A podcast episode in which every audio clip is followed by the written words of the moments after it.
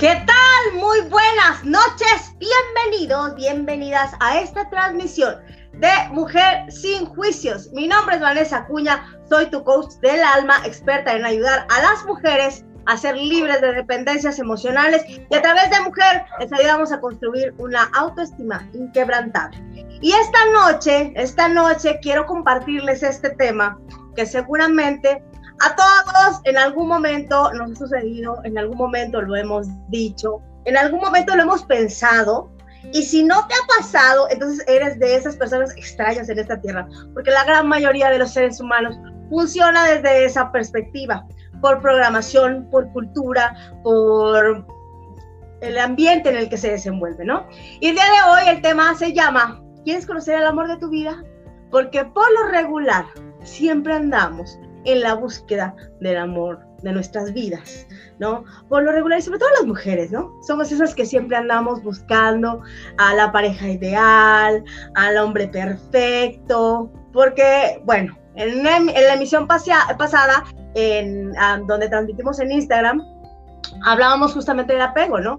Hablábamos justamente de lo que sucede cuando uno empieza a idealizar a las personas. Y si no lo viste, no te preocupes, estate pendiente, se van a estar subiendo los videos cortos donde vamos a compartir este tema. Y bueno, más adelante voy a subirlo también a mi página de YouTube, así que si lo quieres ver ahí, también lo puedes ver. Y el día de hoy, como les decía, el tema se llama ¿Quieres conocer a tu pareja ideal? Porque sin duda, si yo te preguntara en este momento, ¿cómo es la pareja ideal, cada quien daría una opinión completamente diferente. Porque nosotros tenemos un ideal de pareja o tenemos una forma y casi casi imposible de cómo tuviera que ser nuestra pareja perfecta. Si tú, si yo hoy te pregunto en este momento, ¿cómo me describirías a tu pareja ideal? Pues seguramente empezarías a decir, no, pues a lo mejor que sea muy guapo, a lo mejor que tenga mucho dinero, ay, que me quiera mucho, que me atienda, que me atienda bien, que me respete, que me sea fiel. Son cosas que por lo regular las mujeres pedimos, pero cada una tiene un estereotipo idealizado del que pudiera ser el amor de su vida o de su pareja ideal. Sin embargo, tristemente, déjenme decirles que la pareja ideal no existe, porque todos somos seres humanos. Todos tenemos traumitas, todos tenemos problemitas en la cabecita y no existe como tal una pareja ideal. Todos los seres humanos tenemos defectos y virtudes. Y aquí empieza el meollo del asunto. Cuando tú crees que encontraste al amor de tu vida y de repente te das cuenta que el amor de tu vida no es lo que tú esperabas, no es lo que tú querías. ¿Por qué? Porque yo busco a mi pareja ideal para que me haga feliz. Y aquí ya empezamos mal. Uno, no existe la pareja ideal porque no existe el hombre perfecto. Somos perfectos eh, espiritualmente. Pero como humanos, nuestra mundanidad nos hace ser imperfectos cada uno de nosotros tiene situaciones a resolver, los asuntos pendientes por resolver, cada uno de nosotros tiene pues una pata de donde cojear, todos. Entonces, en el momento en el que tú idealizas a una persona y lo empiezas a conocer y tú tienes como que, bueno, el sueño maravilloso de lo que va a ser la relación y descubres que esa persona tiene, no es lo que tú querías, te desilusionas. Y ahí entonces empiezan las broncas en las parejas. Ahí empieza el problema porque, bueno, si el hombre quería que la mujer era perfecta, empieza a echar culpas de que eso no es como él quería o, las cosas no son como él pensaba. Y si pasa lo mismo con la mujer, bueno, a ver, empieza una guerra de poderes, una batalla de egos que termina convirtiéndose en una relación tóxica. Lejos de ser una relación sana, termina siendo una relación tóxica porque llegamos desde un eh, egoísmo a una pareja, buscando que esa persona llene mis expectativas, llene mis vacíos, llene, mm, eh, vaya, me haga feliz. Entonces, cuando descubres que eso no sucede, pues termina siendo un caos. cuando realmente comprendes que a una relación, si tú llegas pidiendo, no va a salir nada bueno, pero cuando llegas dando, las cosas cambian. ¿Ok? Ahora, ¿qué es lo que pasa cuando una persona no sabe ser feliz? Porque si buscamos quien nos haga felices es porque no sabemos cómo ser felices. Y esto le pasa a todo el mundo, porque en la escuela no hay como la materia que te diga cómo ser feliz nivel 1. O sea, no hay. Nadie te enseña. Nos enseñan conceptos, nos enseñan técnicas, nos enseñan ciencia, nos enseñan historia, pero nunca nos enseñan cómo aprender a amarnos, cómo aprender a ser felices. Y entonces empezamos a formar creencias o ideales que nos mantienen en sufrimiento. Por ejemplo, esas personas, y seguramente que alguno de nosotros lo ha dicho, que cuando vas, eh, eh, no sé, ¿qué dices? Cuando tenga la casa de mis sueños, seré feliz. Cuando tenga ese coche que tanto deseo, seré feliz. Lamento decirles que la gran mayoría de las mujeres dicen, cuando llegue el hombre de mi vida, voy a ser feliz. Tristemente, no existe hombre que te pueda hacer feliz pero eso lo vamos a ver más adelante. Ahora bien, es justamente esas expectativas tan altas que tenemos de las otras personas lo que nos hace sufrir. Y si yo llego con una alta expectativa de esa persona y en el camino me doy cuenta que tiene defectos, que no es como yo quería, me desilusiono. Y una persona desilusionada es una persona amargada. Ahora imagínate este panorama una persona que no sabe hacerse feliz, que está buscando que alguien la haga feliz, que se encuentra con el que creía que era la pareja perfecta, el amor de su vida, y que se da cuenta de que no la está haciendo feliz, se convierte en una mujer amargada. Y entonces dice, ah, no, si yo no puedo ser feliz, tú tampoco. Y descargamos esa infelicidad con hijos, con pareja, con amigos, con familia, con todos, todas las personas que se encuentran a, nuestro alrededor. Entonces, fíjese qué importante es aprender a hacernos felices. Dejar de buscar que alguien nos haga felices para poder compartir esa felicidad porque en la medida en la que yo me voy conociendo, en la medida en la que yo voy sanando mis heridas, en la medida en la que yo me voy amando, respetando, dando, sin esperar nada de nadie, sin tener eh, expectativas de nada en la vida, en esa medida yo puedo compartir, en esa medida yo puedo dar amor, en esa medida yo puedo llegar a una relación llena de amor para compartir amor y tener una relación sana. Y al final, creo que es un proceso, pero bueno, yo soy divorciada. Y cuando una mujer tiene problemas con el marido, y estoy hablando por experiencia propia, está tan ocupada en sus asuntos que se olvida de sus hijos. Y lo triste es que cuando crecen, nos damos cuenta de cuánto tiempo perdimos por ocuparnos de querer cambiar al otro, de querer que el otro fuera como queríamos, en lugar de ocuparnos de nuestros hijos. Yo viví la experiencia cuando mi hijo era un pequeño, pero pude darme cuenta que no estaba dándole a mi hijo lo que necesitaba emocionalmente hablando, porque estaba muy ocupada con mis asuntos emocionales, hasta que decidí soltar porque esta es la parte fundamental de este juego del amor propio o, del poder vivir en una relación sana.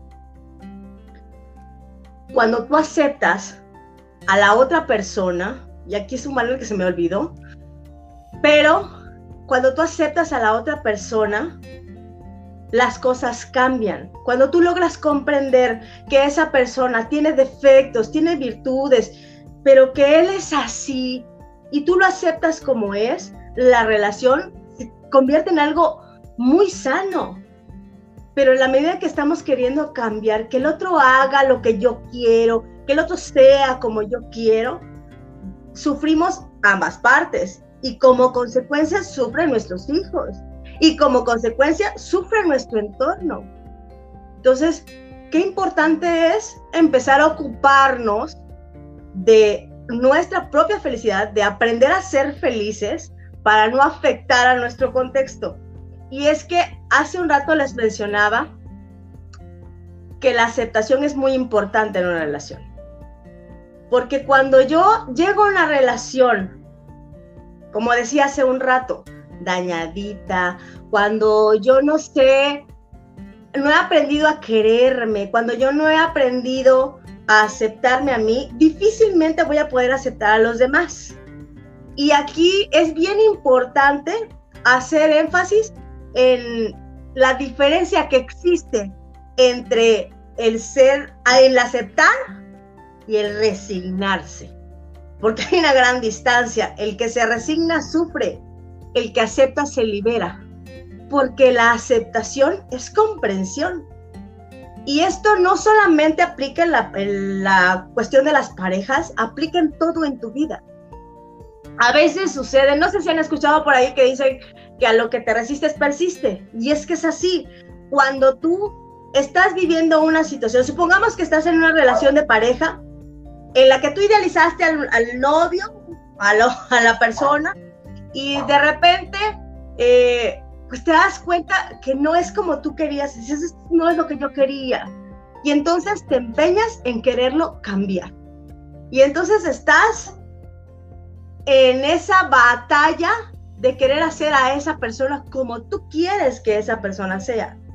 Y en esa batalla, tú estás sufriendo y también está sufriendo el otro. Pero llega un momento en que es cansado. Y entonces dices, no, pues ya. Si él le va a ser así para toda la vida, pues ni modo. Y crees que estás aceptando que él es así. Pero en realidad te estás resignando a compartir una vida con una persona que no encaja contigo. Te estás obligando a estar con alguien creyendo que de esa manera las cosas van a cambiar. Y con el tiempo, y estoy hablando por experiencia propia, y con el tiempo te das cuenta que lo único que está pasando es que te vas apagando poquito a poquito. Te vas volviendo más triste, porque esa persona hace cosas que a ti te hacen daño. Pero no te está haciendo daño porque él quiere hacerte daño, sino porque tú estás permitiendo una relación que ya no es sana para ninguno de los dos. Entonces, hay que hacer una gran diferencia entre aceptación y resignación. Si yo estoy con una persona, por ejemplo, no vamos a poner un ejemplo absurdo. Yo estoy con una persona que a lo mejor, no sé, no le gusta eh, lavar los trastes. Si yo acepto que esa persona no le gusta lavar los trastes porque tiene un traumita o porque yo comprendo que esa persona tiene su situación de estrés, que le impide lavar los trastes. Entonces yo puedo entenderlo y tener una situación de aceptación que va a fluir entre los dos. Pero si, por ejemplo, yo estoy con una persona que me es infiel, que yo puedo entender que esa persona tiene sus asuntos, que yo puedo entender que, que a lo mejor vive una experiencia de niño que le hizo daño y le hace funcionar de esa manera, el comprenderlo no significa o no implica precisamente que yo me quede con él. Si es una persona infiel, yo ya comprendí que él nunca va a cambiar.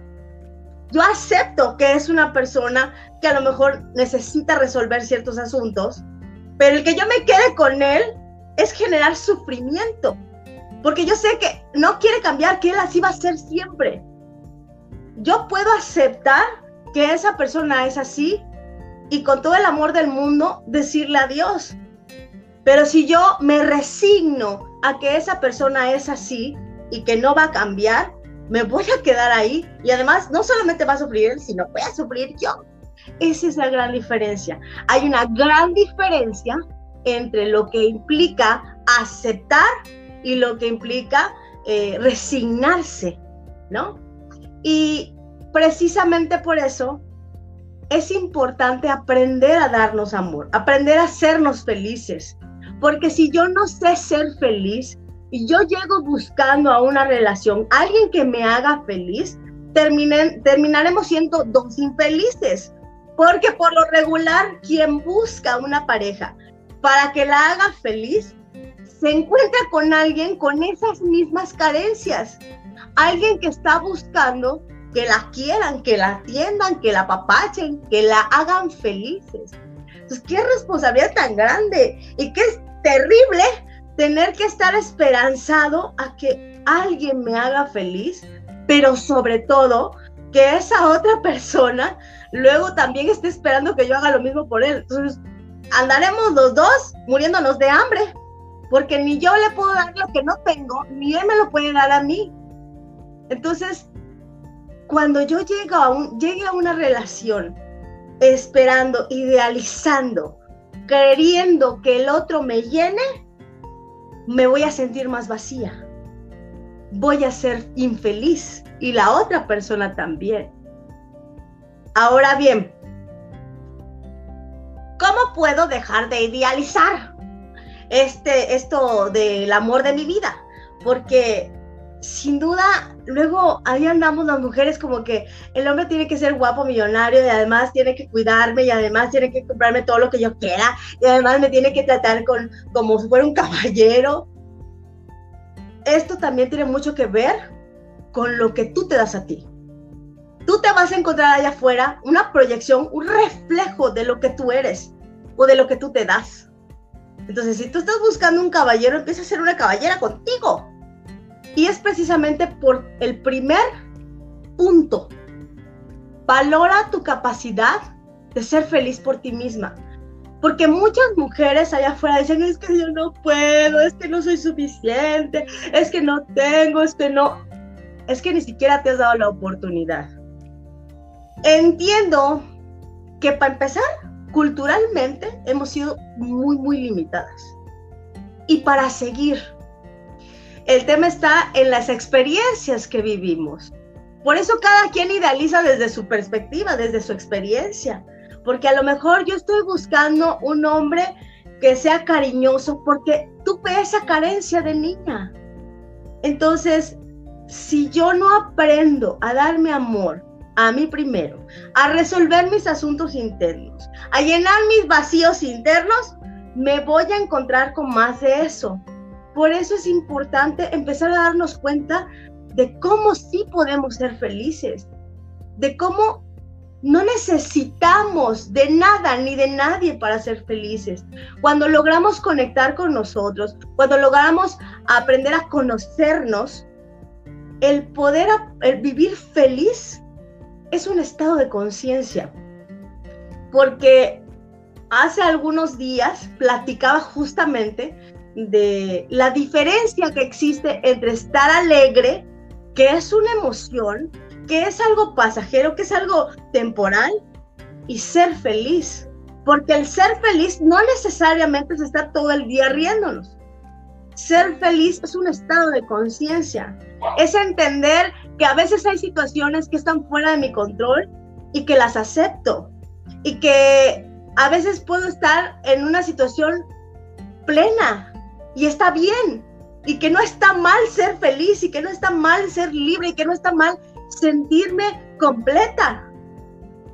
Porque luego en la calle hay quien te dice, ay no, es que no, existe la felicidad completa, porque nunca lo han probado. Pero claro que puedes sentirla y, puedes sentirla sin tener a nadie al lado. Porque repito, la felicidad es un estado de conciencia, como lo es la abundancia, como lo es el amor. Ahora, esto es bien importante, valora lo que tienes. Casi siempre, o la gran mayoría de las veces, andamos diciendo, nos enfocamos más en lo que nos falta que en lo que tenemos.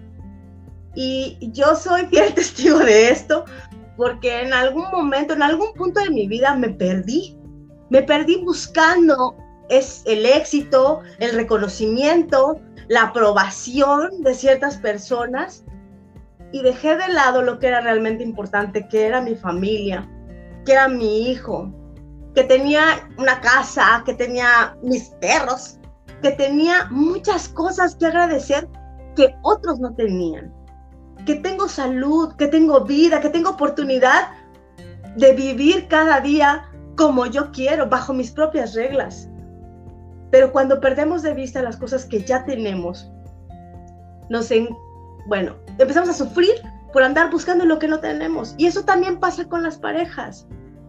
Cuando tú no, no te sientes llena, no te sientes completa, cuando no te sientes amada, buscas quien te ame.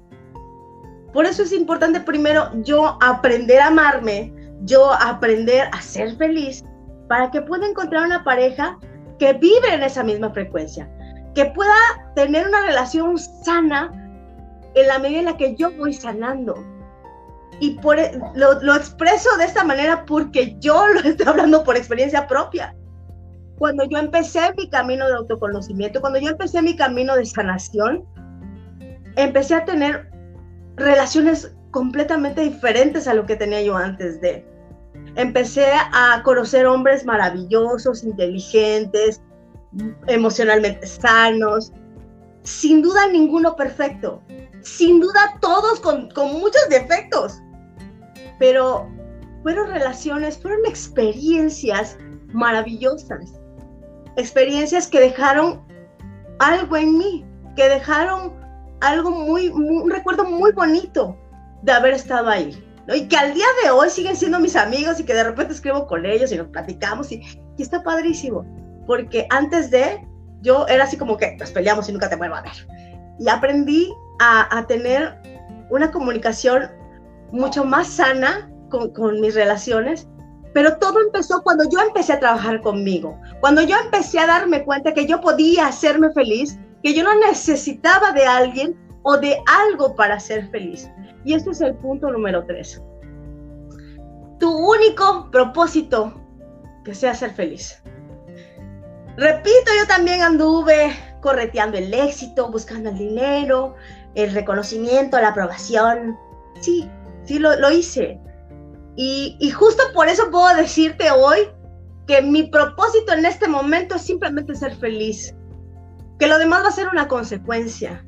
Que hoy he decidido, he elegido que cada cosa que suceda en mi vida va a ser simplemente una experiencia para que yo aprenda a ser feliz. Y hace algunos meses estaría yo toda estresada, preocupándome por cosas absurdas. Pero hoy puedo decirte con el corazón abierto que mi propósito cambió. Mi propósito hoy es ser feliz, aprender a amarme, aprender a respetarme y a través de todo esto compartirlo con otras mujeres, para que también se den cuenta que ellas puedan ser felices. Y voy a leer algunos comentarios que tengo por aquí antes de terminar. Hola Carlita, un besote Carlita. Y Dulvina, un, un beso, gracias por acompañarnos esta noche. Carlita, nadie nos puede dar lo que nosotros mismos no tenemos. Sin duda, Carlita. Si yo no puedo esperar recibir respeto si yo no me sé respetar antes. Por eso todo empieza conmigo, por eso todo empieza en mi interior. Y es súper importante para poder tener ambientes sanos, para tener ambientes llenos de amor, empezar con nosotros. María Rosa. Ay, Chucho.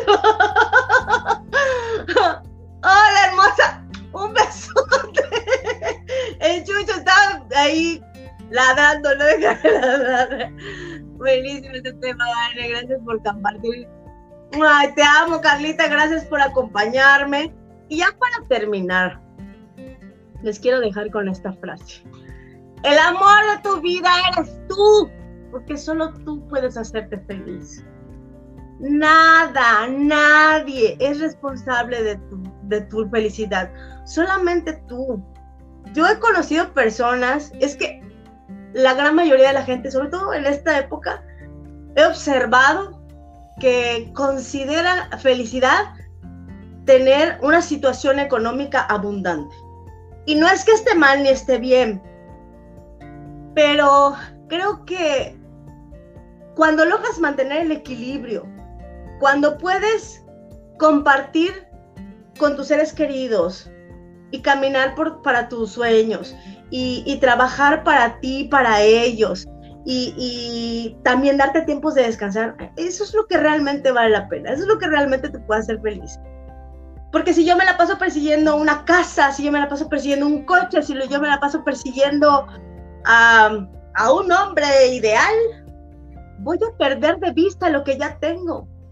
Y entonces voy a sufrir. Y al final te das cuenta que nada ni nadie te puede hacer feliz más que tú.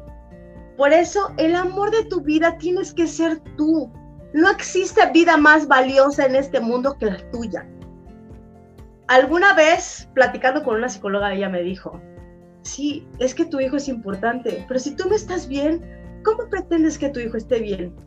Por eso, yo empiezo, conmigo empieza, porque igual, bueno, y esto ya hay que mantener un equilibrio, ¿eh? porque yo he conocido mujeres que dicen, oh, sí, porque yo soy lo más importante, y mi marido y mi hijo, que Dios nos bendiga. Tampoco se trata de eso. No se trata de ser egoístas. No se trata de solo pensar en mí. Se trata de ocuparme de mí y en la medida en la que yo me siento bien, puedo ocuparme de los demás con amor, con libertad, sin obligaciones, por elección.